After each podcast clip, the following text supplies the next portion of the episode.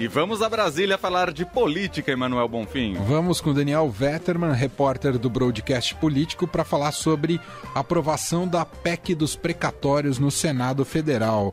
Oi, Vetterman, você tá bem?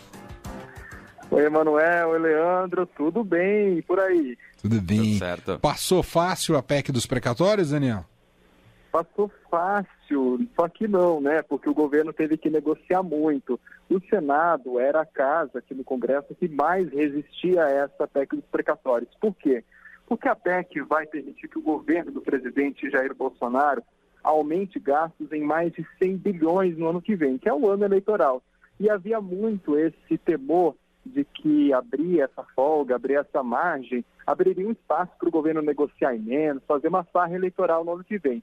Aí o que, que aconteceu? O Senado alterou a PEC dos precatórios e deixou ali no texto claro de que se o governo vai ter mais espaço para gastar, esse dinheiro tem que ser direcionado obrigatoriamente para o Auxílio Brasil e despesas obrigatórias.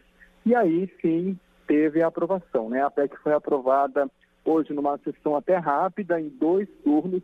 O Senado também aprovou a medida provisória que cria efetivamente o Auxílio Brasil. Só que agora a PEC dos precatórios, como ela foi alterada, ela não vai poder ser promulgada imediatamente.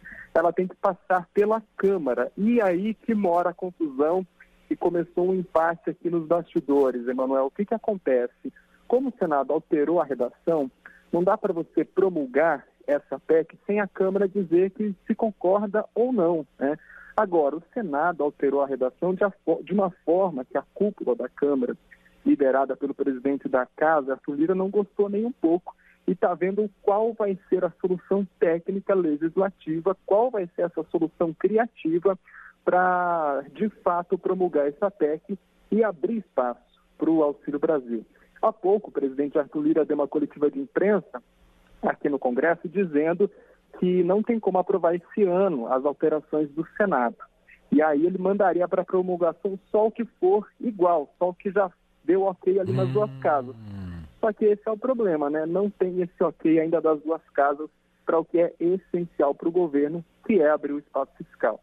Eu sei que é muita coisa, que é complicado, os técnicos e parlamentares estão batendo a cabeça também para saber agora o que vai ser dessa PEC daqui para frente. Vamos acompanhar e essa, esse retorno para a Câmara, como isso será absorvido. Tudo isso nas páginas do Estadão, lá no estadão.com.br e também no broadcast, no broadcast político, inclusive. Obrigado, viu, Daniel? Bom trabalho para você. Obrigado, um abraço a todos. Valeu.